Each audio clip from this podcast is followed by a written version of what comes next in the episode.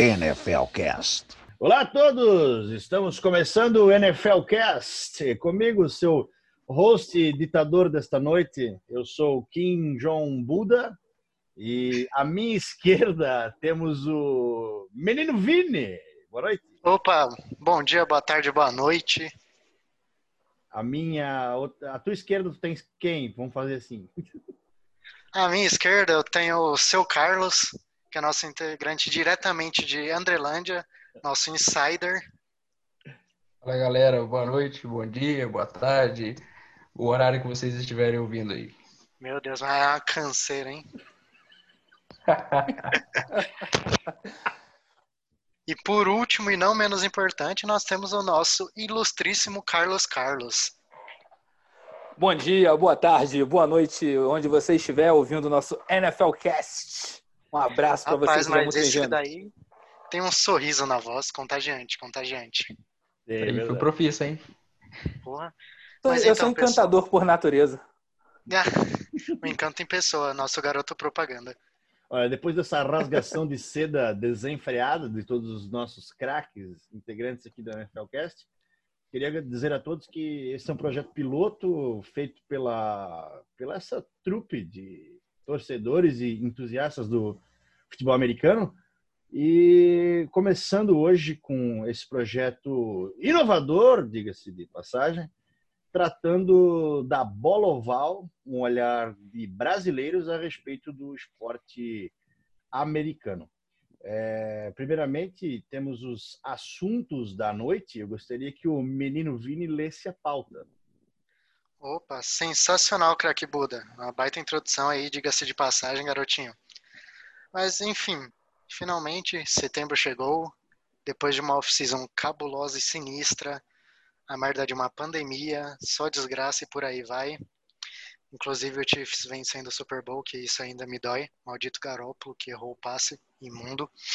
É, sem mais delongas, foi bem sinistra essa off-season, né? Com alguns contratos muito inesperados que foram renovados e estendidos.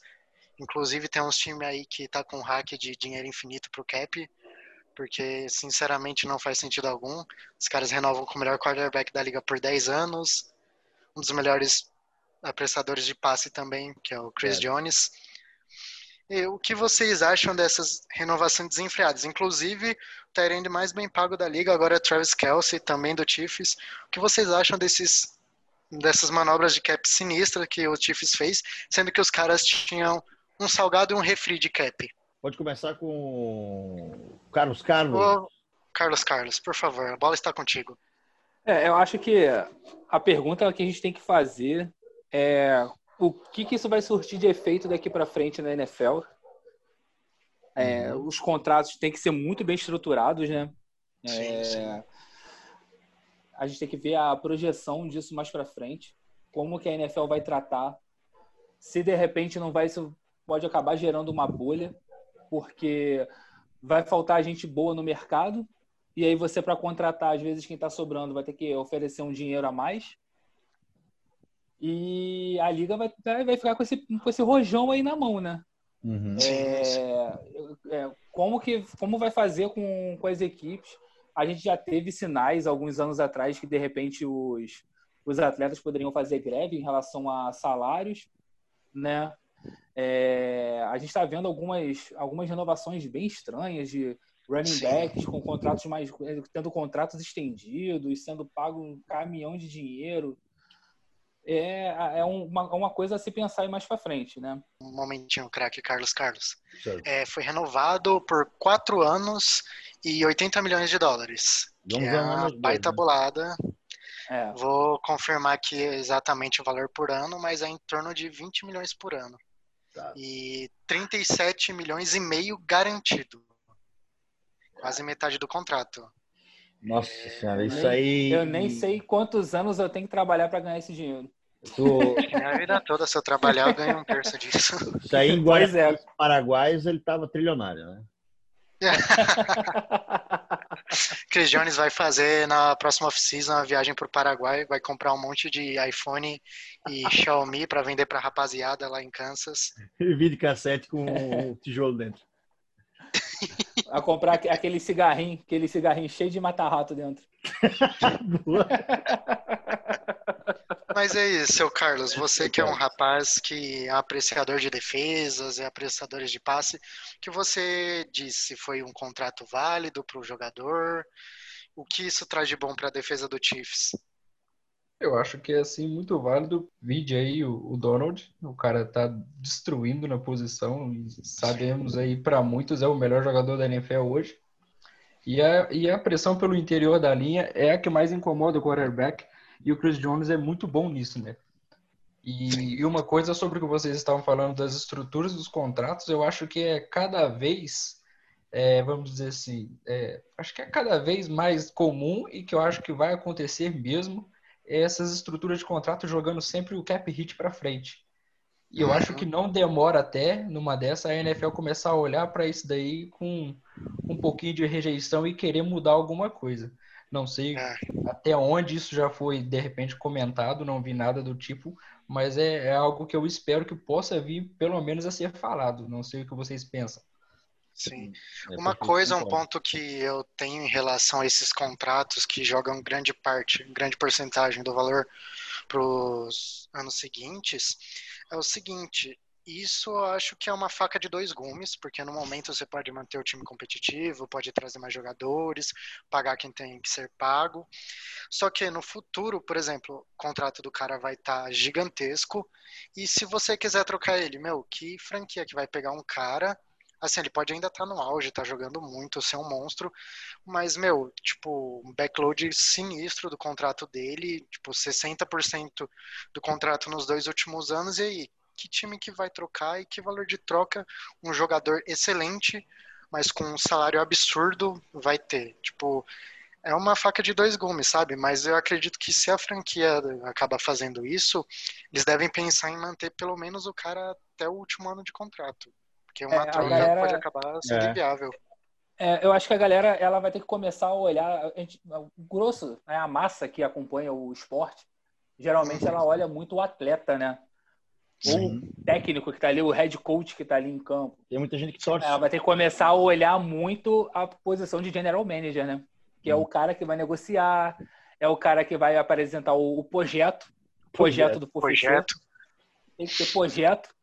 E aí vai ser é, é, é, o, é a lábia, né? É a lábia, é o contrato, Sim. é a negociação para fazer com que o cara aceite um contrato mais longo, um contrato com o dinheiro ganhando a, a longo prazo. Sim, sim. Né? Tem que ver se, como é que vai fazer o, a, o contrato com outros jogadores, de repente estruturar um outro jogador que está com um salário um pouco mais caro para oferecer um pouco mais garantido para outro. Uhum. E é, é, acho que é aí que a galera vai ter que olhar muito também. Sim, sim. E um, um, ponto a dizer desses contratos sinistros, o contrato do Patrick Mahomes foi bem semelhante, assim, em termos de duração, ao do Michael Vick, que foi de 10 anos também, só que o do Vick não deu certo por problemas extracampo. Uhum. É, o Mahomes, o genial do contrato dele é que ainda aproveita esse ano e o próximo do contrato de calouro dele. Ou seja, tipo, desses 100 milhões, oh, perdão, desses uhum. 10 anos e 500 milhões, a grana toda vai ser só em 2022 que vai começar a pesar no cap do, do Chiefs. E isso meio que deu, tipo, como que eu posso dizer, uma manobra de escape para eles renovarem tanto com o Chris Jones quanto com o Kelsey, que, meu, tipo, os caras renovam três posições extremamente importantes, duas as mais importantes indiscutivelmente, que é quarterback e apreciador de passe. Uhum. E, meu, os caras tornaram eles simplesmente os mais bem pagos da liga. É, tanto é que o do Mahomes eu achei um contrato assim, dói ter que admitir isso, dói como torcedor do Broncos, eu ódio, mas, meu, foi um contrato genial, porque, assim, é indiscutivelmente ele é o melhor quarterback da liga. Não vamos, assim, pensar no futuro, ah, vai que dá merda, tal.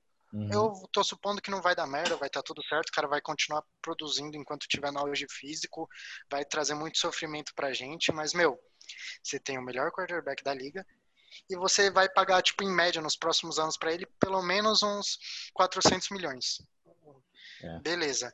Aí você vai dar lá uns 45 por ano tal, meu, daqui a pouco eu dou assim, 2023 pelo menos, ele já vai estar tá sendo underpaid.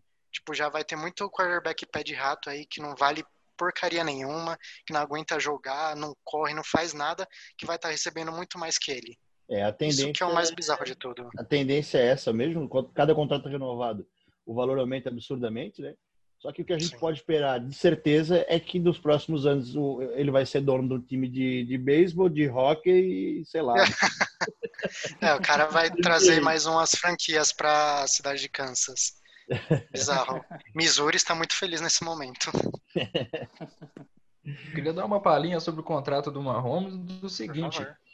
Ele mostra uma tendência cada vez mais forte na liga que é dos calouros não jogarem sob o quinto ano de, de opção né, das equipes. Sim. Uhum. Eu acho que isso vem cada vez mais acontecendo já com, com jogadores não do nível do Mahomes, mas de ótimo nível também. Sim, sim. Mas eu acho que os Chiefs não deixariam e não correriam o risco, por exemplo, de, de fazer isso com Mahomes e, e vir um possível holdout ou coisa do tipo.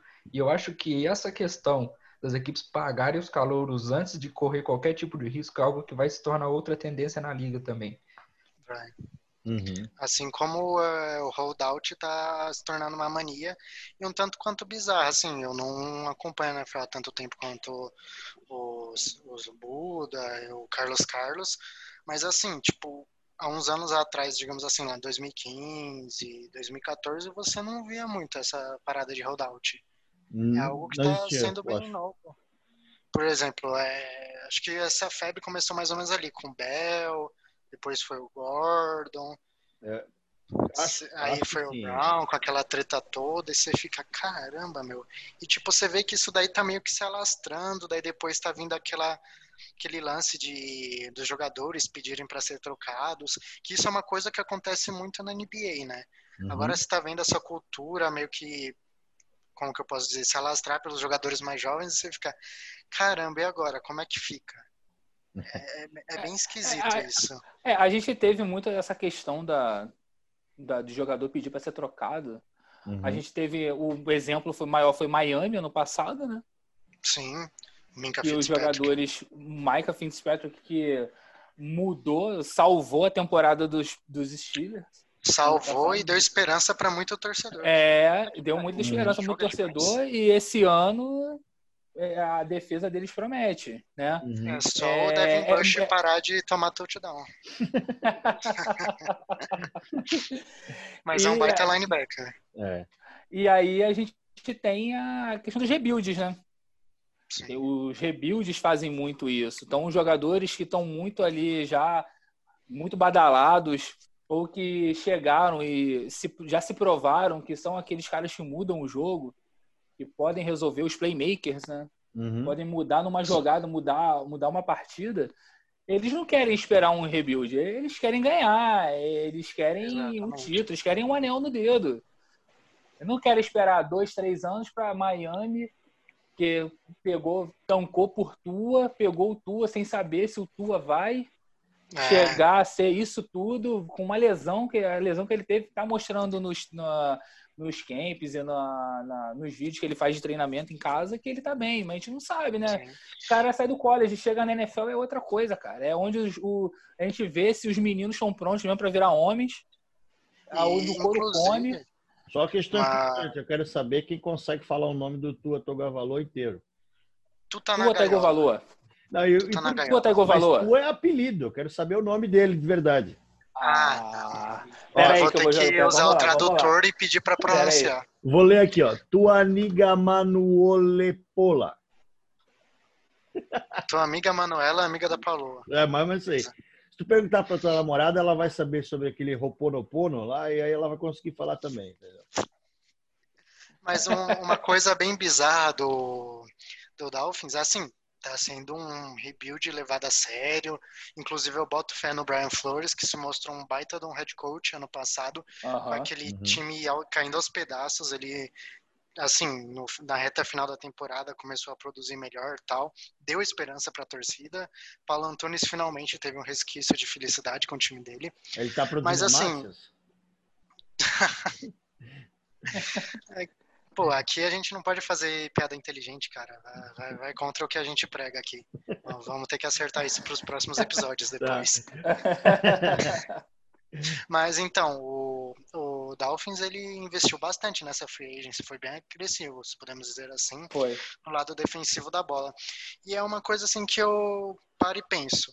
Hum. Será que foi ideal eles já, tipo, irem tão agressivo assim logo nesse ano, no ano de calor do Tua? Porque assim, o Brian Flores ele deu uma entrevista, não me engano se foi hoje, dia 1 de setembro, ou ontem, dia 31 de agosto, que ele dizia o seguinte: ele não tem pressa em colocar o Tua, a preocupação dele não é o Tua ser starter na semana 1, uhum. porém ele ainda não decidiu quem é o starter. Olha Aí eu refleti um pouco e pensei da seguinte forma: eu falei, pô, será que se eles não tivessem investido uma grana pesada na free agency, será que existiria essa dúvida? Será que ele ia deixar o Tua indeterminadamente no banco para ele ir amadurecendo e não querer arriscar a lesão no quadril? Que, assim, ele já está 100% pronto para jogar. Não está uhum. impedindo nada o jogo dele, porque a grande questão que todo mundo tinha, os analistas, era a relação do que o jogo dele é bem móvel. Então, tipo, o quadril ele faz um movimento bastante importante para a mecânica de passe dele. Isso poderia interferir e tal. Mas ele se mostrou muito bem nisso. Aí eu me pergunto, será que essa possibilidade dele ser starter na semana 1 é por causa do investimento pesado na free agency que eles fizeram? Porque assim, é. tem que fazer valer esses salários, né? Os caras não vão, tipo, esperar três anos o Tua desenvolver, né? Cara, mas ele deve estar preparado, porque se tem que fazer valer, a gente tem que se perceber também que ele é uma joia da coroa, né? Então, se ele se colocar ele ele cru para jogar, o risco de ele estar sendo quebrado é muito grande, né?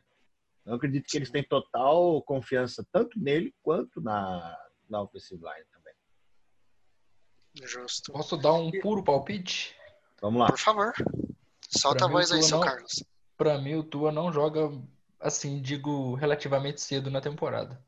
Não eu acho que eles vão preservar bastante o calouro, principalmente, não sei, a gente não vê reports de, de ter problemas com a lesão e parece que está muito bem recuperado, inclusive. Mas eu acho que os Dolphins vão tomar bastante cuidado com o menino, justamente por isso aí que o Buda falou. Ele é a joia da coroa, então acho que eles vão tomar muito cuidado com ele e o Fitzpatrick a gente ah, sabe que, que Fitz segura o rojão, vamos dizer Fitz assim. Magic. Fitzmagic, ele tem aquela magia de quatro jogos, o cara joga em nível MVP. Então, então assim, o Dolphins sabe que tem aquela gordurinha é, de quatro jogos na temporada. É. Ah, e é bom também, né? São quatro jogos que dá para sentir como tá o time, como tá a equipe, principalmente a OL, que é o que tem que proteger o menino Tour. Uhum. Se houver assim uma necessidade, eles vão botar. E é aquilo, né, gente? Não tem mais Tom Brady no, na, na AFC. Na AFC. É, agora quem é, o grande, é quem é o grande bicho papão dessa divisão? Sempre foi o, sempre foi o, o Patriots. os Patriots. É, o último título de divisão dos Dolphins foi em 2008. Nossa. 12 anos e antes disso 2000.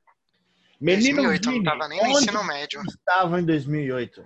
2008 eu tava na sexta série, provavelmente matando aula para jogar PlayStation 2. em 2008 eu estava com, completando um ano de casado. Um ano de casado? Um ano de casado. Meu amigo, o mundo, o mundo era outro. O mundo era outro. O mundo era outro. Eu não vou nem falar que vocês vão me matar, mas tudo bem. Ah, provavelmente você estava muito perdido em algum país do leste europeu. Do leste europeu. tipo no tipo o albergue. essa, essa foi mais tranquila, eu tava na Austrália. Ah, tranquilo, tava lá com os canguru perneta. É, tava lá é. sendo assassinado por escorpiões, cobras, tubarões, lagartos e morcegos. Ah, um ponto interessante pra galera, pra galera é que o Buda ele é a nossa versão sulista do Richard Rasmussen. é o Richard Rasmussen que tem bar. É verdade. Esse, esse é o Buda. É, o Richard Rasmussen tem aquela, tem aquela cara de que bebe, né? e usa outras Sim. coisas também, né? Mas não vai falar, né? Mas fizemos ProErd e não apoiamos esse tipo de. Isso, é, é. A gente não. ProErd é o programa, ProErd é a solução. É a solução. Vai lá. E o Buda, e o Buda, e o Buda é aí, né? É o, é o nosso Richard Rasmussen. Vai correr das ondas da pororoca. Corre, porra! Sensacional, sensacional. É, mas voltando ao assunto Dolphins, vou só dar a pincelada final. Hum. Fora que, meu, eles têm o Fitzmagic, que dá aquela gordurinha de quatro jogos sensacionais. A questão é, será que ele vai estar como titular? Não uhum. sabemos. Mas, se azedar com Fitzpatrick, meu, joga o Rosen, o moleque tá ali, ninguém dá nada por ele, a carreira dele já foi pro buraco, porque o moleque não tem mais psicológico, virou um ameba, ele poderia Caralho. ser um quarterback, mas a carreira dele foi pro espaço. Então, meu, tem muito material humano para ele jogar lá e resguardar o menino Tua. Eu, eu, fico feliz, cara, que, que o Rosen não, não, não, não sabe falar português e ele não pode ouvir, né? o, as palavras do menino Vini. E é porque senão Caramba. o psicológico dele é muito mais pro saco, né? Rapaz, imagina se ele escuta as palavras de um brasileiro de 24 anos que mora com os pais. Ele ia ficar bem tristão. Mas é isso aí, Rosen. Eu torci por você, pena que não deu certo. Só não tenho mais esperanças. E, e outro ponto sobre a divisão é o hum. seguinte: agora o bicho-papão de lá, que, meu, é um puta de um bicho-papão, é a defesa do Bills. Que, é. meu amigo, aquela Aqui, só, só uma palhinha aí sobre os Dolphins. É, Falou-se aí sobre o, o, Tom Brady não estar mais na divisão e tudo mais. Uhum. Uhum. Os Dolphins estranham justamente contra os Patriots, né? Eu acho que é uma narrativa bem interessante do que pode vir aí na divisão, né? Legal, né? Verdade. Fora é. que a defesa do Miami... Patriots. Ah, jogo em Miami, então tá tranquilo, relaxa. Se é em Miami, é tranquilo. Os Patriots, cara, nunca vi time pra ser tão freguês. É. Assim, cara, sério, um time forte, um time que é favorito. É, time que, que ganhou 200 Super Bowl aí na última década, chega em Miami. Chega pro ah, rival em Miami, na casa e perde. E assim, ó, é, Miami. Dolphins ah. É que o jogo é em Foxborough. aí, aí, aí, aí, Inclusive, a gente joga lá essa temporada, não lembro qual semana que é. E tem até uma estatística bizarra que o. Hum o único quarterback, acho que com menos de 25 anos, que ganhou lá em Foxborough na era do Bill Belichick foi o Mahomes. Olha aí, ó. Que foi um negócio bizarro. É Vou que eu não me recordo. Um clubista aqui. Drew Locke vai ser esse cara porque a gente vai enfrentar o Steve Meu, se não for. Não, Steve não, vai ser o menino Camilton. Ele vai estar tá vivo até lá? Oi. Rapaz, mas ó, pelo que falam nos, nos reportes aí dos insiders, que o Newton tá dando um gás legal. Parece que esse tempinho que ele ficou no banco lá no Panthers teve tempo para cuidar de certa forma direito das suas lesões. Parece que tá dando um up de volta no físico dele, ele tá se entendendo bem com com o front office lá do Patriots. Assim, uhum. não digo que ele vai ter um ano a nível de MVP que ele teve antes, ou que ele vai ter voltar ao seu auge, que nem foi nos primeiros cinco anos da carreira. Mas, assim, pior que o ataque do Patriots foi ano passado, eu acho meio difícil. Vamos cravar aqui, na... que o... que ele fixa lá. Vamos cravar aqui se o Canilton vier devastador e ser a maior a maior temporada dele, o, o, o, pacto com o capeta que o Belichick tem vai estar exposto à mídia, né? Vai estar, vai estar. É, vai, não, aí vazou, vai sair aquele tem textão. Se vocês soubessem o que aconteceu em Foxborough, vocês estariam enojados. É verdade. Eu sou o primeiro a dar retweet nesse textão. Porque, meu, a defesa do Patriots perdeu umas peças muito importantes. Van Noy deu tchau. Deu tchau. Eles perderam, foi o, foi o Patrick Chung, né, que deu opt-out. Meu, é, foi assim... Eles perderam vários jogadores por opt-out, né? Por opt-out, né?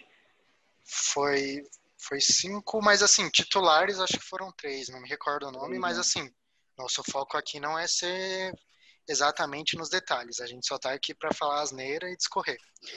Mas o ponto é, certo. um cara, assim, Gilmore jogou pra caralho ano passado, mesmo ele tem sido queimado pelo Brown, que foi um negócio muito humilhante contra os Bills ano passado, uhum. que um foi para um lado, outro foi para o outro, foi horrível. Mas assim, mesmo ele sendo um baita jogador, ganhou MVP mere... oh, é, Depoy, foi muito merecido. Só que assim, um cara que pouca gente que assim não torce pro Patriots dá valor, torcida em si dá valor porque acompanha mais de perto tal, era o Van Noy. Uhum. O que o Van Noy jogava naquele sistema, ele era tipo o pilar. O cara, assim, não é um cara, nossa, números estratosféricos tal, mas assim, como que eu posso dizer? Ele era uma das principais engrenagens ali. Eu tô curioso para ver como que vai ser a defesa do Patriots sem ele. Porque o Hightower, ele também já não tá mais jogando em alto nível faz um bom tempo.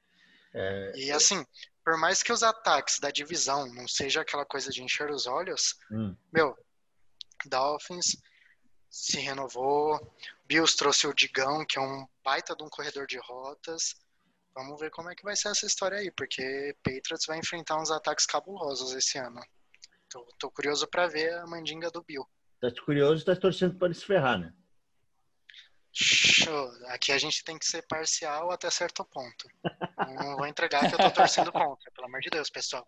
Não quero antipatia com torcedores. Vamos lá. Inclusive sobre o Vanoy aí, um, um pequeno takezinho. É, ele era muito importante sim nessa defesa dos Patriots e, e ele foi para Miami trabalhar com o ex-coordenador de lá, né? Uhum. Então isso ser uma coisa bem interessante é. e que pouca gente fala.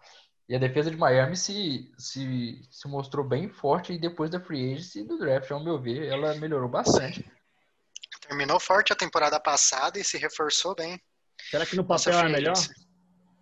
Hum. Olha, eu, eu vou falar minha opinião. Cada um aqui fala a melhor defesa no papel. Para mim, a melhor defesa no papel é a do Bills. É. Acho assim, uma defesa muito bem treinada, algumas peças ali não desempenham a nível de um jogador elite, mas assim, desempenham muito melhor do que é esperado. Sei lá, meu, é, é uma defesa assim muito cabulosa e tem tudo para crescer, fora que, meu, eles têm um cornerback que é o Davis White. Meu, hum. o cara é fenomenal. Ele só não tem o reconhecimento merecido. Mas o cara é um monstro. É absurdo que ele joga. E seu Carlos, qual é a sua defesa, opinião? Para mim, a melhor defesa também é a dos Bills, mas a dos Steelers não tá tão longe assim. É. Eu, acho, eu acho que a dos Bills ganha justamente nos corners e por ter o Trey Davis White. Assim, a do Steelers é, é, acontece um negócio assim, desde que o Fitzpatrick chegou lá, aconteceu um fenômeno, assim, ainda não tem nome, mas chegou o guri lá, cornerback que, gente, que ninguém sabe o nome, às vezes o torcedor nem sabe o nome, começou a jogar bem. É bizarro. Toque de Midas. Assim, sem olhar no Wikipedia, fala o nome de três cornerbacks do Steelers hoje. É. Pois é. Silêncio. Os caras estão jogando demais e ninguém sabe o nome dos malucos. Mas é esse, craque Buda, para você, hoje, no papel, qual a melhor defesa da NFL? Olha, eu não sou clubista, né? Mas eu, eu sigo com a minha ideia, que é a do Broncos. Acho válido, tem embasamento. É, eu, eu acompanho, eu acompanho o Buda também. Olha só. É, não, também não sou clubista, não conheço nenhum torcedor do Broncos. E... não, Nunca nem vi. Ah, só, só, só, só pra ficar vi. claro, eu conheci esses caras hoje. Então tá, tá, tá, de pé o comentário do Carlos Carlos. então lá. eu também acho que a do Broncos é a melhor. É a melhor, foi a melhor ano passado, é a melhor esse ano. Se foi perguntar o L, a do Broncos. Se perguntar a do ah, Broncos também é a melhor. É melhor pro, pro time rival, diga-se de passagem. Que merda. A gente tem uma de é a melhor para você descobrir o nome dos jogadores da defesa adversária. Realmente. É a melhor para tu escolher o, quem vai jogar no, no Fantasy, né? O teu jogador. O Fantasy, é. é. Tu escolhe o. Olha só. Temos um pass rusher aqui contra o Broncos em tal semana. Hum, Exato. É você que eu vou escalar. Esse aqui, Fica 10 sacks. O cara vai bater ali, ó, 10 sacks num, num jogo só. Quando Principalmente se alinhar do lado direito em cima do holding machine, né? É, holding, holding machine, é. Inclusive, os últimos anos do Justin Houston no Chiefs, ele fez em cima do Bowles. Acho assim que parte da grana que ele conseguiu lá no Colts, ele tinha que dividir com o Bowles, porque assim, jogou muito, jogou muito mas grande parte dos números de sec deles devido ao nosso menino 72. Mas é que, posso fazer advogado do diabo? Vai. Rapaz. O Bowles é bom mas... em uma coisa, e ninguém fala, vamos, vamos falar a verdade. Pro jogo terrestre ele é bom, mas o que ele é ruim mas... pro jogo aéreo, protegendo o quarterback... É difícil de defender. Mas é ele, vai bem, né? ele, ele vai bem bloqueando pro jogo terrestre. E pouca gente fala isso Você aí. acredita Eu que ele só dar um essa salvada fit? nele. Você acredita que ele seria um bom fit pro Ravens, então? Ravens, Packers, Ravens. Ele jogar com o menino Lamar? sim, pro Packers também. Eu acho que pelo que estão montando lá de, de jogo terrestre e querem fazer o Rodgers parar de passar a bola, né? Acho que, que Também um os caras não um draftam-. Um wide receiver pro Rodgers, mano. Não drafta, não traz na free agents, não... porra. É, tipo, os caras falam, ó, você é o Jesus aqui da terra do queijo, beleza? Meu, meu sobrinho, o sonho dele é ser wide receiver. É isso aí. Sei que você faz milagre, eu vou botar o moleque pra correr, vou deixar ele em forma, o resto é contigo. É basicamente isso. Eu, eu acho que tu Olha, foi estou até- assustado que Tu foi até como é, é, generoso falando de botar em forma, tá? Olha, estou assustado que vocês falaram em queijo e não zoaram o meu estado. Olha só. Aí a gente vai começar a falar, você vai falar que tá se sentindo ofendido. Exatamente, exatamente. Não, porque na Mas hora, na bem, hora que falou terra do queijo aí, cara, eu já tava esperando e não veio. Eu só Aaron- joguei a isca, faltou alguém morder. Mas É o a Aaron vítima, Rodgers é o, é o Jesus da Minas Gerais americana. meu, se Aaron Rodgers viesse para o Brasil, ele saia no mínimo como prefeito de Minas. No mínimo, no mínimo, no mínimo. Prefeito Menos de, que de isso. Minas. Perdão, governador. Peço perdão aí pelo vacilo. Que gafe. Nossa, baita gafe, diga-se de passagem. Ai, meu Deus. Acontece nas melhores famílias. Se- seguindo, Ah. seguimos a pauta. Seguindo a pauta, hoje, dia 1 de setembro de 2020, acabou se acalorando aqueles rumores sobre o menino Alvin Kamara Opa. ser trocado do Saints por estar fazendo holdout. Mas Que a, a pergunta é? Lombardi. A pergunta é, Lombardi. Ele uma foi ou não foi pro treino? Ele foi ou não foi pro treino? Foi! Foi A cantando, Patrícia, olha rotando. só. Ai, caramba. O problema é, eu, eu vou dar a minha humilde opinião Uhum. como ninguém. Qual que foi a jogada? O GM do Saints falou, opa, a gente tem um dos running backs mais versáteis aqui, rapaziada do Fantasy ama ele, menino Uhum. vem de camisa a rodo. Vou falar que eu quero trocar ele e que ele tá fazendo holdout, querendo contrato novo. Com certeza vai ter algum Bill O'Brien da vida aí que vai dar umas piques de primeiro, talvez de segundo round, quem sabe. Só que aí, o famoso insider Ian Rapoport, não sei como pronuncia, Ian Rappaport. de passagem, Ian Rapoport. Obrigado, craque Buda. Nosso querido Nada. Ian Rapoport foi um grande de um fifi, um fofoqueiro. Cara simplesmente chegou e disse que conversou com a gente do Camara, que desmentiram que tanto o jogador quanto o time estão negociando para uma extensão de contrato, que eles estão abertos a outras negociações e que Camara foi todos os dias para as instalações do time treinar. Que coisa, não? Tá, peraí. Torta de climão. Se o agente, se o agente ele atrapalhou uma possível negociação, talvez até lucra, mais lucrativa, então acredito que ele está fazendo Não, o trabalho não. dele errado, porra. De certa forma, não foi nem ele que atrapalhou, foi nosso amigo Ian Rapoport. Mas se ele Chegou está já, soltando a- a- o verbo para Ian Rappaport, é, Pois é. eu acredito que ele vai gerar menos dinheiro pro cliente dele, no caso. Então, é que aí entra o ponto. A gente não sabe se foi conversa direta. Porém, por exemplo, capaz de daqui a pouco chegar uma DM no meu Twitter do Josh Rosen me xingando porque eu falei que a carreira dele foi pro buraco. Porque esses caras conseguem informação de uma chamou- forma sinistra. Você o chamou de ameba. Menino É. Buda, depois na edição coloca aí a fala do meninozinho.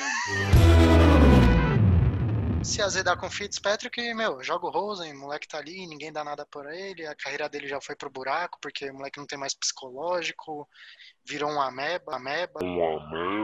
Ele poderia ser Ameba. Ameba. Nada, ó, diga-se de passagem, ele era meu QB favorito da classe. Sou prova disso. Ele é um dos maiores defensores de Josh Rosen desse planeta. Eu, então, eu tomo porrada até hoje que, que eu não defendo mais ele. Esperava The Chosen Rosen. E eu tava nesse barco, não vou mentir, não. Não, tava, assim, tinha uma grande galera que tava do lado dele. Aí tinha a galera que tava do lado do Mayfield. Mayfield. Salve pro Glazer, menino aí torcedor do, do Baker Mayfield. Ele não torce pra um time, ele torce pro rapaz, boleiro.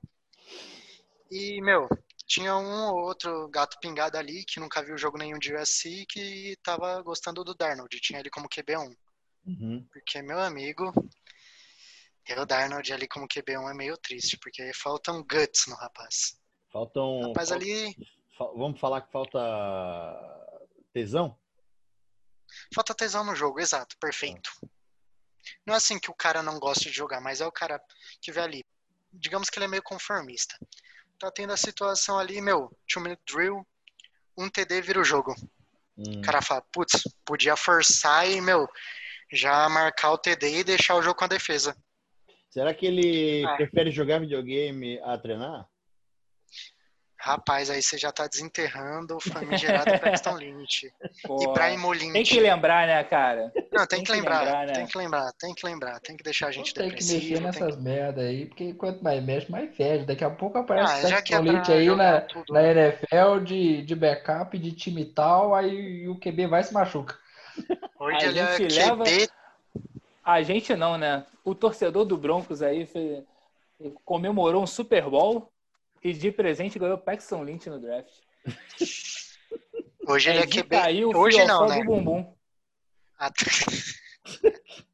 Até ano passado ele era QB4 no Steelers. Inclusive ficando atrás de Mason Rudolph e Delvin Hodges. Pra você ver o nível do rapaz. Joga muito, menino Lynch. Ah. Mas assim, o Lynch é horrível, porém nós tivemos um cara que foi injustiçado. Nosso querido cachorro louco. Chad Kelly. Chad a carreira Kelly. dele só não deu certo por causa de problemas psicológicos e uso de entorpecentes. Eu acho contrário. Que esse, esse, tipo de coisa só dá errado, só deu errado com ele, porque eu acho que com todo mundo que tentou deu certo, entendeu? Pro todo o resto da NFL isso dá certo. É, então. Mas assim, foi, foi bem bizarro porque assim, um aspirador de pó acabou com a carreira de outro aspirador de pó. Achei isso fantástico, uma ironia do destino. Porque o cara simplesmente entra em uma casa depois de uma festa, chega louco, louco, louco, alterado, ele simplesmente deita no sofá de uma casa que ele invadiu, começa a balbuciar loucuras ao lado de uma mulher com seu filho no colo. Ah, coisa normal de acontecer nos Estados Unidos. Minha prima que viajou pra lá falou que entrou três caras bêbados e começou a cantar os números da Mega Sena pra ela. Tranquilo.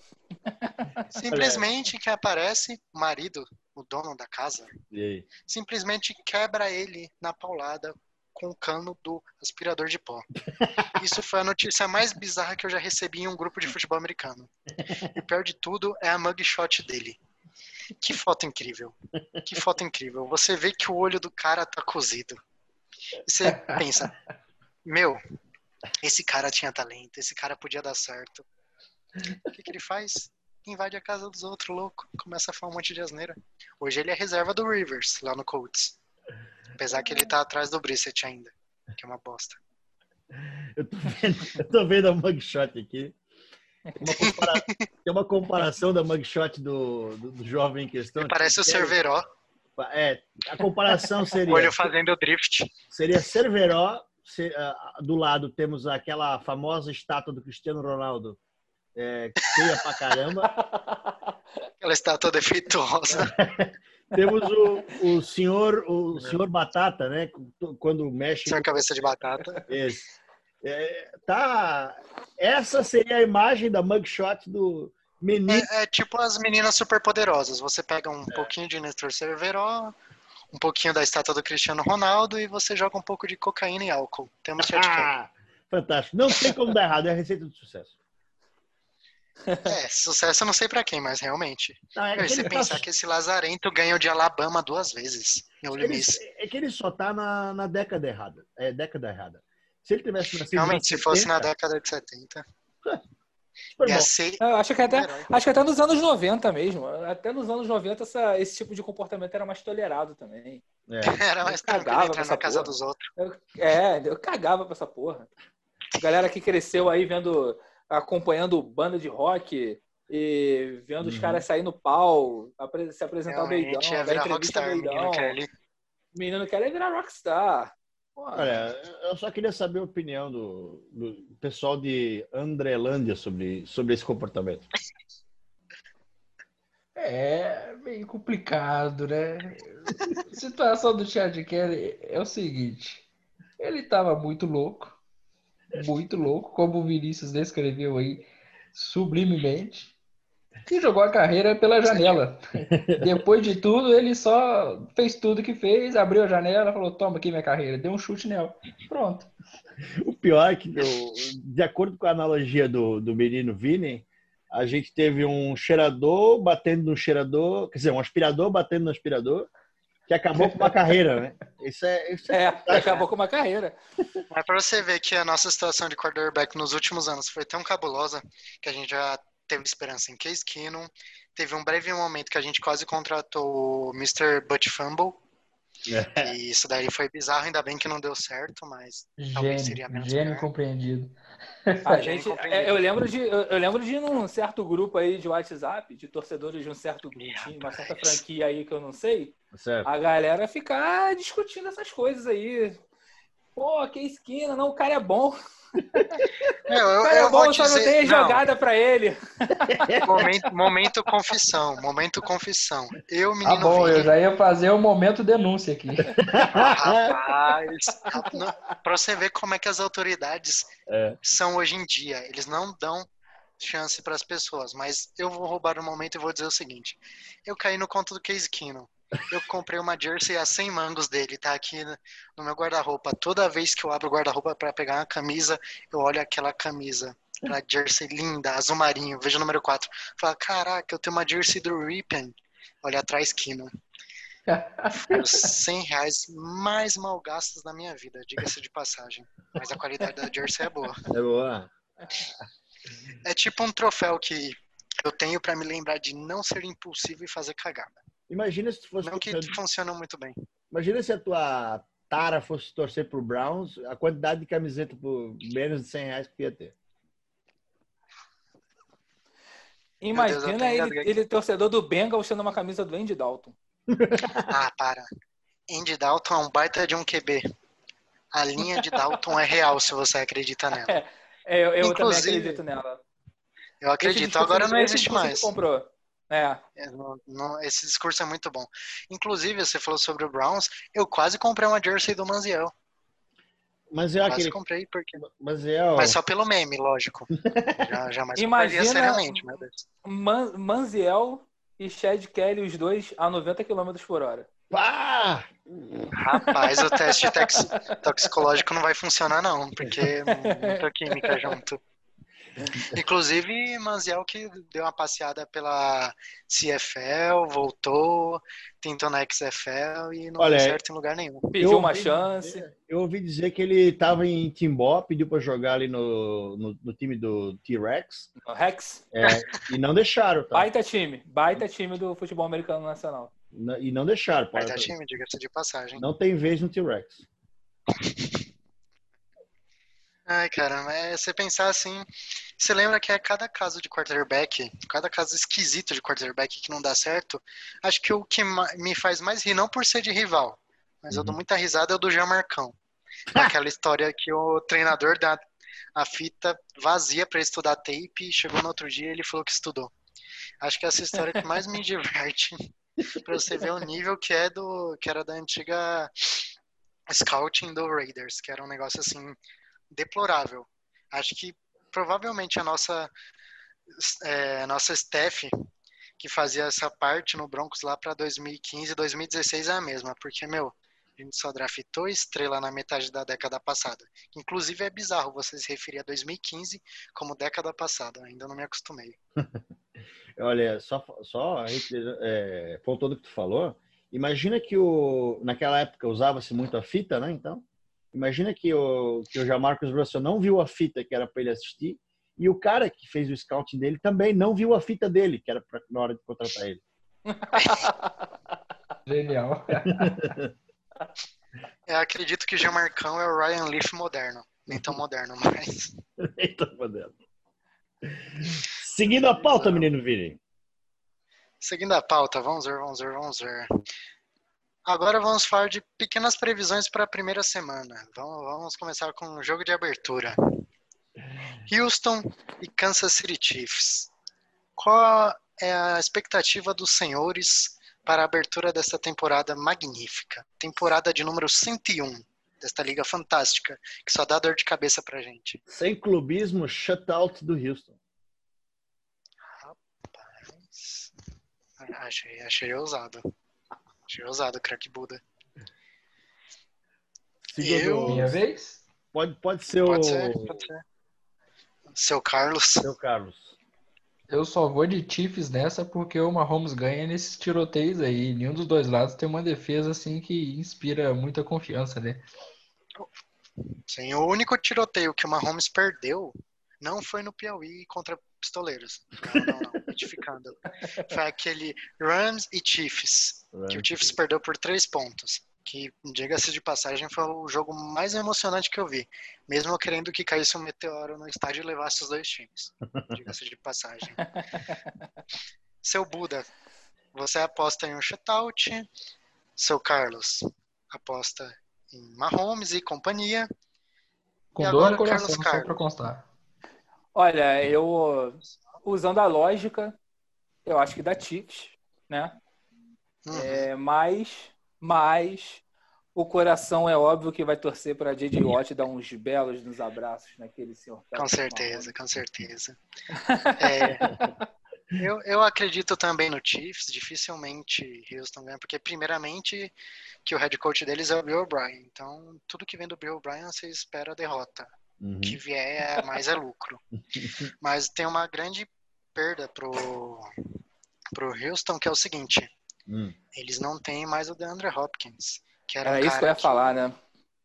Era um cara que salvava muito o couro do Watson quando ele tava na dança da barata louca, quando o Pocket ia pra, pra vala e dançava, dançava, dançava, jogava e milagrosamente Hopkins estava lá, fazendo uns catches surreais, ajustando rota, fazendo pequenos milagres. Era basicamente ele e o Deshaun Watson era um novo conto do Noé. Era como uhum. se Noé fosse gêmeos no Moderno Testamento, porque não é mais novo, agora é moderno. moderno. Porque eu nunca vi cara com a coluna tão boa para carregar tanto animal. Desde jogadores no time, quanto o front office que, meu amigo, os caras desperdiçaram a carreira do J.J. Watt. É um negócio triste de se ver. E assim, sobre isso daí é muito verdade o que, que o Vinícius falou, mas o discurso é que os Texans vêm com, com um playbook, um, um ataque completamente diferente, né? Com a saída do, do Hopkins, dizem que vem com um time vai ser velocidade pura. Vamos ver o que, que vai dar esse, esse é, ataque o... novo do Bill O'Brien. Will é, Fuller você... e o Woods, né? Oi? É o Will Fuller e o Woods agora os, os recebedores. Sim, tem, se eu não me engano, o Randall Cobb também, né? Uhum. Randall Cobb, perfeito.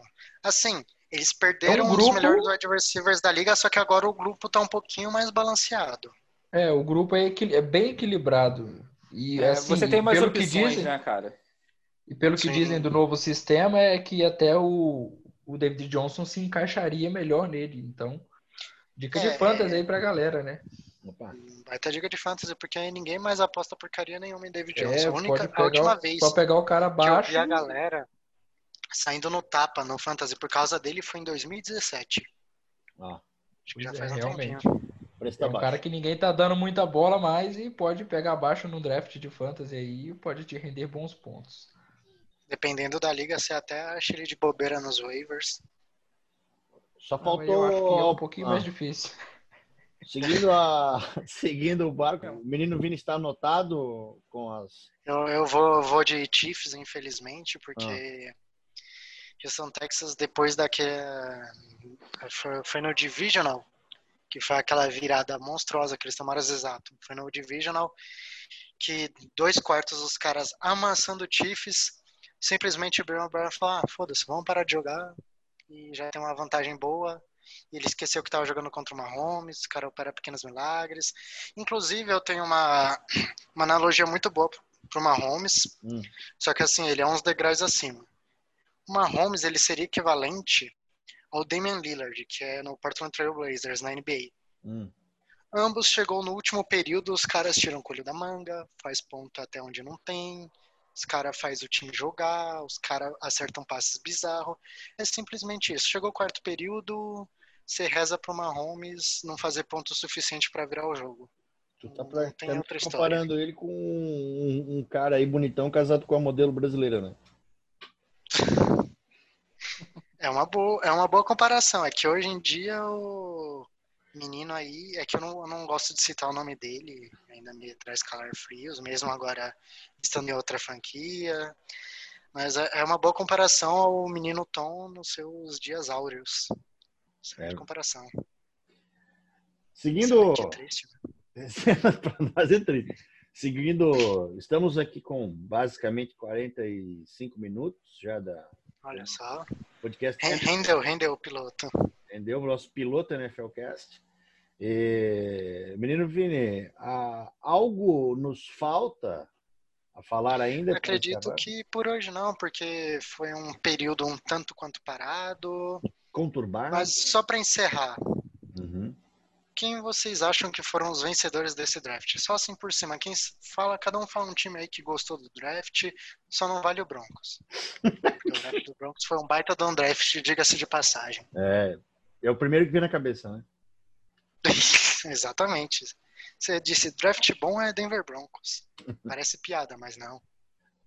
Vamos lá, primeiro. Os dois anos pra cá tem sido bom, sim. é, realmente, meio bizarro, né? Ainda não caiu a ficha. Seguindo, é então, a ordem, Carlos Carlos. Quem fez um bom draft? Uhum. Exatamente. Os vencedores do draft. Cara, precisa nem ser vendedor, vencedor, perdão. É um time que você curtiu, seja por uma escolha, que vinha na cabeça. Ah, eu acho que o, no final das contas o draft de Miami foi bom. Uhum. Foi bem bom. Uhum. É... O do Broncos. Também foi. Eu acho que é impossível é. não citar o do Broncos, né? Porque foi muito bom. É impossível, realmente. Foi muito Inclusive, bom. até quem não torce e acabou elogiando o draft, foi um negócio bizarro. Por exemplo, o próprio Paulo Antunes, que é um cara assim que nem desde a saída do Peyton Manning é um cara que não comenta muito sobre o Broncos, ele até falou bastante, elogiou bastante. Realmente, não é a gente sendo clubista, não é a gente tendo esperança demais. Realmente, fizeram um bom trabalho. Agora, se realmente esses jogadores vão render, vão dar certo, é, é uma história para um outro dia, daqui a é, uns anos. Mas eu vou te falar, menino Vini, é a segunda vez que elogia. Ano passado também ele elogiou muito o draft do Broncos elogiou muito, mas também parou por aí, né? Porque depois na temporada ele não falou porra nenhuma. É, também, né? Ficar falando de coisa ruim só dá audiência se for em jornal policial. Do contrário, não dá audiência. Ai, meu Deus. Não, mas eu, eu, gostei muito do draft de Miami também, né, cara? Foi ousado, né? Trouxe o Tua. Sim, também essa pegou. aposta aí, eu acho que o. que você trazer o cara. Vai ser o, conseguiu trazer o rosto da franquia, né? Que a gente torce para dar certo. É... Ali no final da primeira rodada também eles pegaram o left tackle Austin Jackson Isso. de USC. Reforçaram assim, foi linha, um né? hitzinho. É, mas foi um hitzinho, é. precisava. Acho que na segunda rodada eles ainda conseguiriam ele tranquilamente.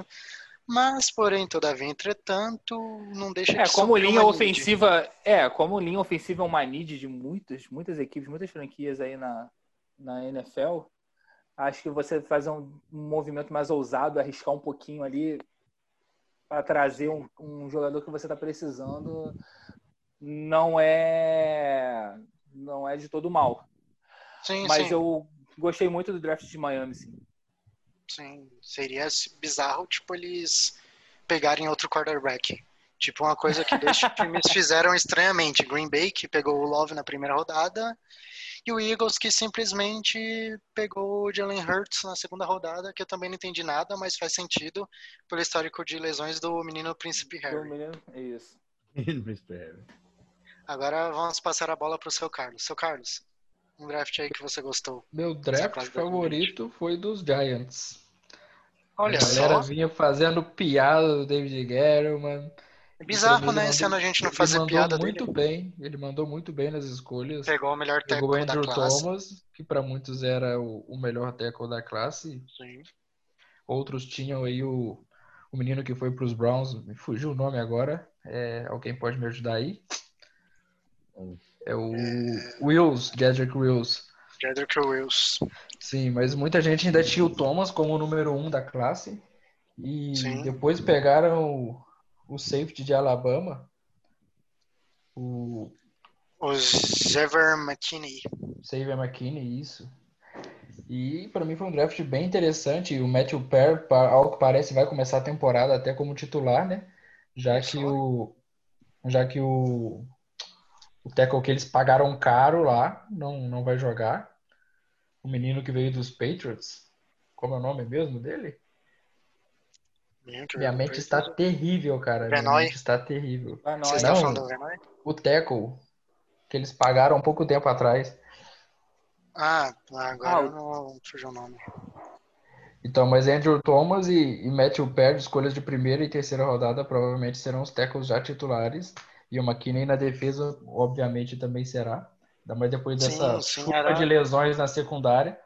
Citado Outro ali, draft. inclusive, o Xavier McKinney, ele era tido por muitos como o melhor safety da classe, que assim, muita gente não olhou com bons olhos para essa classe de 2020 na posição de safety. Eles falaram que era bem fraquinha tal, mas eu achei muito melhor que a do ano passado, porque você tinha o McKinney, tinha o Delpt, que infelizmente acabou lesionando, vai perder a temporada toda, ele foi draftado pelo Browns, e tinha o meu queridinho, que era o Winfield Jr., que eu fiquei triste que ele foi draftado uma escolha antes da nossa. Eu tava sonhando com ele, o Bucks levou. Assim, ele tem seus problemas de lesão, mas o cara é uma besta jogando. O cara corre que nem cachorro louco, tá em campo, o maluco vai correr de ponta a ponta, e isso é fantástico. É uma energia que acaba revitalizando qualquer secundária. Mas assim, antes de eu perder de vez o rumo, que é o que eu tô fazendo durante esses 40 e todos minutos, já foi uma baita classe de safeties. Olha, Eu acho que também o draft dos Broncos foi muito forte. Eu acho que não dá para deixar de falar, igual o Buda comentou, justamente por ter Diga-se sido muito passagem. bom.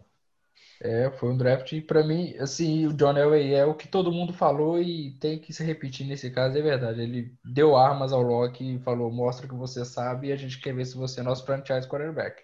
Exatamente. baita E tem que ser, né? Tem E vai ter que ser, assim. né? Vai pro Se não, nada. se não for, a gente vai fazer um tour lá pra Denver, vamos alugar um busão e vamos dar bambuzada no jogador, porque é Acabou assim, a paz? acabou a paz. Acabou a paz. Já- Acabou a paz. Já vamos pichar do CT do Broncos.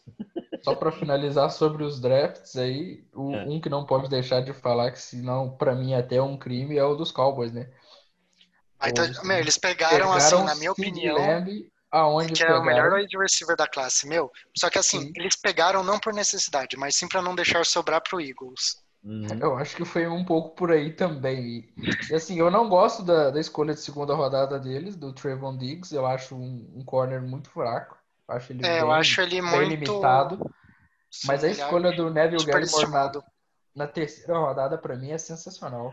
Foi, exatamente, ele era tido como nota de final de primeiro round. E, meu, E eles bizarro pegam ele lá ali. após ter pego o Sid Lamb ali na, na, na 17, né? Que era a pique deles.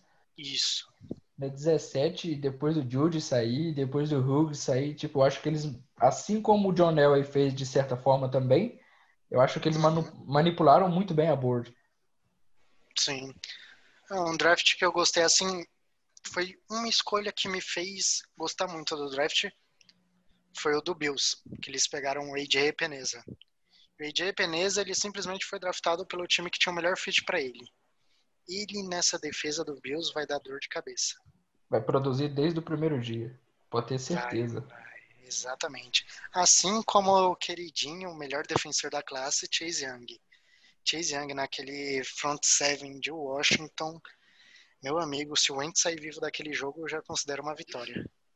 Olha, porque, porque você tem um negócio que é forte em Washington, é o front seven, viu? Sim, e agora com o Ron Rivera de head coach e o Jack Darrell voltando para sua posição original, que era defensive coach, eu espero excelentes números da defesa de Washington. Tudo bem que a é, secundária é, que... não é fantástica. É, o problema de Washington nos últimos anos tem sido muito lesão, né? Sim. Bem Se pontuado. conseguir se manter saudável, os caras conseguirem se manter saudáveis, vai, pode ser que tenha uma dosinha de cabeça ali na, naquela divisão. Mas e, essa questão eu... do fit que o menino Vini falou aí é muito verdade. O, o Chase Young, além de ser um prospecto absurdo, ele cai num cenário mais, mais fantástico possível, porque ele vai ter, jogar numa linha junto com Deron Payne e Jonathan Allen, que teve uma grande temporada ano passado. E na outra ninguém ponta, fala por causa da draga que foi. E isso porque ainda tem o Ryan Kerrigan para rotação, cara. Você tem um Ryan Kerrigan na sua rotação. Isso não é para qualquer time. Sim, na outra ponta do Young vai ter nada mais, nada menos do que Montez Sweat, que é um baita de um jogador, diga-se de passagem. Vai ser brutal. E, e, outra coisa que o pessoal não fala muito é o ataque de Washington. Não é algo que brilha os olhos, mas é um ataque assim que eu acredito que esse ano vai ser funcional. Com o segundo ano do Tyler McLaurin, segundo ano do Haskins, Adrian Peterson, velho que só desgraça, mas ainda produz bem. Estão falando muito bem do Bryce Love nos camps. Estão falando que ele está produzindo tudo bem. indica pode roubar a posição, hein? Ah. ah acredito sim que é, o Adrian Peterson ele deve ser utilizado mais para os pacotes de terceira descida curta. Que é aí que você uhum. vai ver, pô, Adrian Peterson, pá, veião, vai chegar, pá, vai dar aquele um, dois corte na, um pouco depois da linha de scrimmage e vai embora, que é o que ele sempre fez. Realmente. É algo assim, que, que, vale a pena você ficar de olho. Esse, esse ano é o ataque de Washington também. Só finalizando sobre os, os drafts ali, meu comentário é um pouu mais, mais Rede Globo, mais família. É, Olha só. Seria para. Não é todo dia que Richard Rasmussen dá uma dessas. Mas para. Richard de Brusque. Para a família que está acompanhando o, a NFL, o, o, draft do Dolphins ele monta o time talvez mais é, multiétnico da NFL, né? Já que nós temos o Duzão, o brasileiro no o time. Grande Duzão, abraço Duzão, se um dia você ouvir isso. É. é Agora, é com a adição do Tua Tagovailoa, o Tua tá na gaiola. Havaiano com ascendência é, samoana, né? Então, é, na... certeza que é primo do The Rock. É, deve ser. Ele deve a, mesma, a mesma tatuagem eles devem ter. Se não é primo, é conhece a família, certeza. Então, então é, colocando esse time multiétnico para jogar, é, já na cidade, né, de, de Miami, eu acredito que é multiétnica, multiétnica por si, só. Então, acredito que já é um passo audacioso rumo a, pelo, é, eu diria, encher estádios, mas esse ano não teremos como devido a, ao Coronga, né? Maldito Coronga. Que inclusive alguns times estão falando que, soltando os reportes de que os primeiros jogos não vão ter torcida, porém é, do terceiro jogo em seguinte não garantem nada. Que eu acho um tanto quanto bizarro. Olha, eu acho que estão falando de, 30%, de né? respeito né? a, a isolamentos, é, é, distanciamento, no, medidas de segurança. Agora, o que a gente mais vai ouvir é estamos respeitando as normas de distanciamento. É.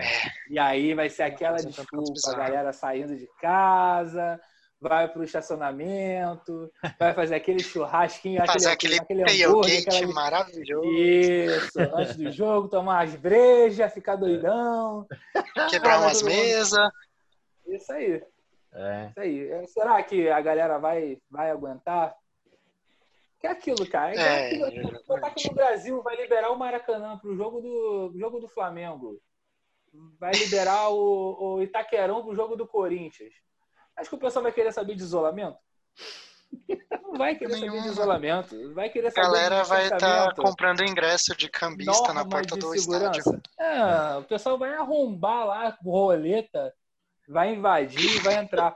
É óbvio que lá no, na, lá nos Estados Unidos a gente não tem tanto esse tipo de comportamento, né? Mais bizarro. Mas assim, vale a pena como exemplo. Mas, não, vamos fazer uma vírgula, né? Em níveis de, de esporte, talvez não tenha, né? Mas carros virados, tombados e bagunça, no, no nível de protesto, tem, rola. tem. Sempre tem, sim, né? Sim. E aí vai querer fazer de tudo para entrar. E eu, eu acho um absurdo isso. Acho que tem que fechar mesmo o estádio, não deixar ninguém entrar. Sim. Você não é para botar todo mundo pra assistir, não bota ninguém. Sim. Uhum. Esse ano eles vão vender Game Pass a rodo lá nos Estados Unidos. Os canais vão conseguir bem mais grana com os comerciais. Tudo bem que não vai suprir a receita, porque, meu, a galera vai assistir o jogo, gasta lá, tem estacionamento, bebida, acaba comprando merchan, uhum. por aí vai. Fora que tem os gringos que vai lá, turista, acaba comprando uma jersey por um bilhão de reais. É, assim, o, eles vão perder muita é um... grana. Não é um jogo, né?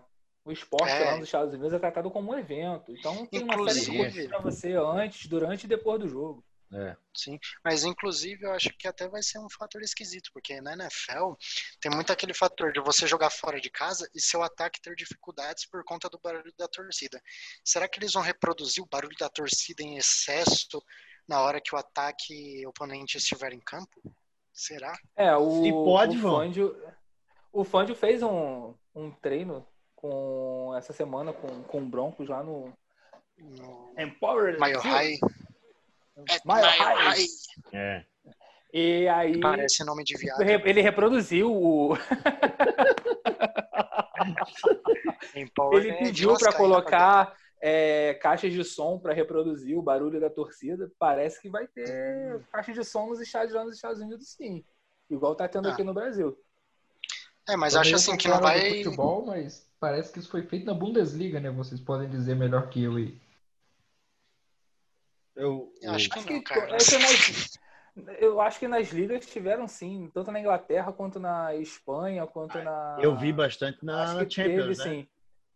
Na Isso, terra. na Champions também. É que assim, na, e aí futebol... o time da casa coloca, né?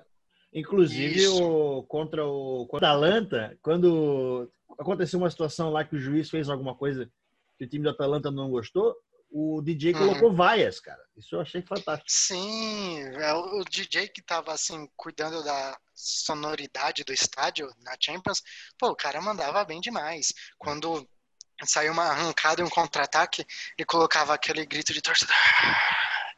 Só que assim, no futebol a torcida não, assim, não chega a criticidade que é na NFL, porque na NFL a gente tem aquela cultura, né?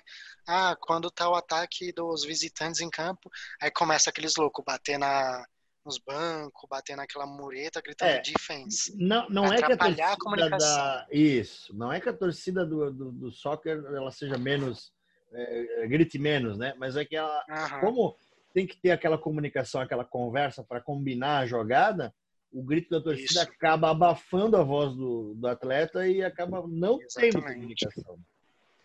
Então, daí é, é uma questão de é, é educação do torcedor, né? Ele se educou a ver o jogo dele no estádio, não gritar quando o ataque dele está em campo e só gritar Sim. quando a defesa dele está em campo.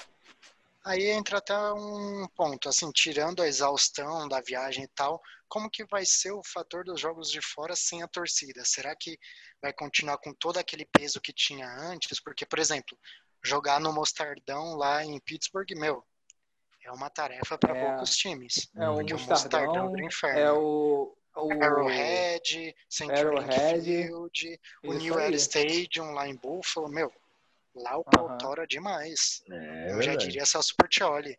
O pau vai torar. Não sei como vai o pau ser. O pau vai torar na TL.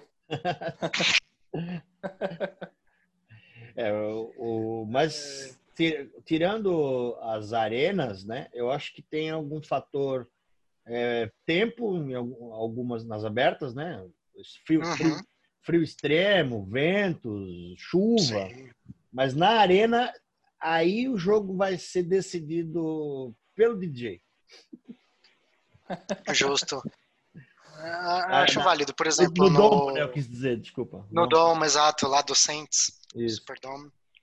No estádio do Falcons, no AT&T, do Cowboys, que são estádios fechados, né? Que é bonito, mas é chato. Tem que, o, o tempo tem que vir na cara do jogador e da torcida. Uh, jogos no gelo são sensacionais de lembrar, mas são tanto quanto maçantes ah. de se assistir. Tem que ser falado isso daí. É, é difícil. E morre é gente. Difícil. Mas acredito assim que se não ter que parar a temporada no meio, uhum. teremos uma temporada assim um tanto quanto normal, que não vai ser tanto afetada, até porque o calendário da NFL começa só em setembro. Tá? A única coisa que afetou foi a parte dos OTAs, que não teve, só teve direto os training camps, e uhum. também não tivemos a pré-season, que só serve para fazer os calouros sair no tapa e nego lesionar. Que atrapalha demais a vida de muitos jogadores e algumas carreiras, inclusive. E é chato Mas pra caralho que... Sim, inclusive aquele Hall of Fame Game de quando o Lamar era calouro, que ele fez um passe maravilhoso para o capacete do AL dele. Jamais me esquecerei. Aquele Ravens e Bears. Fantástico, fantástico, fantástico. Mas, assim, acredito que a temporada não será tão afetada por isso. Vocês uhum. acreditam também nisso? Acreditam que vai ser uma temporada com asterisco? Vão chamar de é. Corona Bowl? É, eu acho que no início a gente vai ter uns problemas assim com lesão. É, os, os camps já estão aí com jogadores que já estão. Vira e mexe, um jogador não vai para campo, vira e mexe, um jogador tem um encheiramento, vira e mexe, um jogador cai de mau jeito, se quebra. Já tem gente perdendo temporada, gente que só volta no próximo ano para pisar em campo. No início vai ser assim. É, a gente está tendo exemplos no futebol assim também, é, com a volta depois de meses parados. E aí uhum. você ainda teve a NFL que tem uma intertemporada bem longa e Sim. você demora a autorizar os treinos, os treinos em campo, você demora a autorizar os treinos com, com pads e com, com helmet, você uhum. não tem a, a pré-temporada, e aí você já vai direto para campo, para tudo ou nada, 100%, porque nos training camps é. você tem. Ah, aqui você vai treinar, para quem quem pratica o esporte, né? Uhum. Aí você tem os treinos em que você tem as jogadas que são 100%, mas você tem as jogadas que são 25, 50%, até você ir para porrada mesmo no, no, nos coletivos. Certo. Você já vai, você não vai ter isso, no, você não está tendo isso no, na, na pré-temporada, nos camps. É uhum. É só não, com calma, para não esforçar muito, e aí você tem um, um ou outro coletivo. Cara, você vai chegar com equipamento e entrar em campo para correr lá igual um maluco dentro de campo contra outro cara correndo igual um maluco dentro de campo para te dar uma porrada, é com certeza você vai ter umas lesões aí no, no, é, no início da temporada. Você vai ter amaciado a carne. Mas são dois vai... malucos de armadura, de shoulder pads e helmets correndo um contra o outro, mas respeitando o distanciamento, né? Exatamente. É. o cara chegou a um metro e meio é teco. Vai ser. Acho que de, de repente vão até mudar a temporada, botar flag, né? Pra quem é. conhece a modalidade de flag futebol. de repente, Vai ser uma temporada com teco à distância. Teco à distância, isso aí, teco virtual. Só os jogadores com aquela habilidade dos mutantes da telecinese para poder derrubar. Mas se vai ter um asterisco na temporada, a gente só vai ver isso mais para frente. Eu, eu só acredito que ela vai ter só esse, esse um problema mesmo de lesão aí no início. E eu acho que algumas equipes podem até se aproveitar. Uhum. É, no, no, seu preparo, uma equipe mais bem preparada fisicamente, de repente consegue se manter saudável e consegue levar aí um, uma vitória é, improvável, virar Sim. um jogo. É, com, com esse pensamento, a gente já até sabe que os odds para os Broncos então são horríveis, azedou de vez. Isso aí, galera. Abraço. Esse foi o Até o próximo ano. E mais um piloto ano que vem, né? Acabou. É, mas é, acredita assim. Vamos ter temporada, graças a Deus, setembro chegou. Isso aí. Uhum. E vamos passar raiva, né? Aquele famoso esperança nas quatro primeiras semanas, depois a gente perde esperança, quer mandar todo mundo embora do time, quer dar bambuzada em jogador que não produz. E nas últimas três semanas a gente tem aquela ilusão de novo de que o time pode ir para pós-temporada. É, não muda nada. Bebe, fica, bebe, fica puto, manda tweet pro privado do John Elway achando que ele vai ficar puto porque ele fala que ele armou mal o, o time na pré-temporada e no, no, no draft, draft, e aí fica puto porque ele não te responde. Eu não acredito, eu não, eu não acredito que alguém aqui faça uma coisa dessa. Eu não acredito. Eu não acredito, eu não acredito e nem faço isso, rapaziada. imaginando, assim, ó, porque alguém sabe que chegou esse tweet lá para ele, né, cara? Ah, Mas só, apesar que o, só o Elway tá em uma nova era. Ele tá em uma nova era, agora ele anda de patinete por Denver. Patinete é quase um fa... agora ele é Faria Limer. Isso que eu ia falar. Se ele fosse brasileiro, seria um Faria Limer, né? Faria Limer. Inclusive, eu, nos tempos que eu trabalhava próximo à estação do Morumbi, eu quase fui atropelado por um Faria Limer buscando sua tapioca às sete da manhã. Pessoal, se você anda de patinete elétrico da Yellow, andem na rua, não andem na calçada. Rua ou ciclofaixa. Não atropelem pedestres. Grato desde eu já. Eu já vi uma pessoa quase ser atropelada aqui no Rio também por um patinetezinho da Yellow. É bizarro. É bizarro. NFLcast com patrocínio da Yellow. Paga nós Yellow. acredito que essa foi uma baita de uma deixa com um pedido de merchan escancarado, porém positivo. Queria agradecer a presença de todos aqui nesse momento, todos que nos ouviram até agora ou ouviram até parte do podcast. Vocês não vão estar ouvindo meu agradecimento, mas é de coração. Ah, Queria passar a bola para o menino Carlos, Carlos. Carlos. Dizer seu pequeno adeus, direto de Andrelândia. Essa aí, galera. É, agradecer a todos que ouviram até aqui, ou até o meio do podcast. Se não gostou da parte da groselha.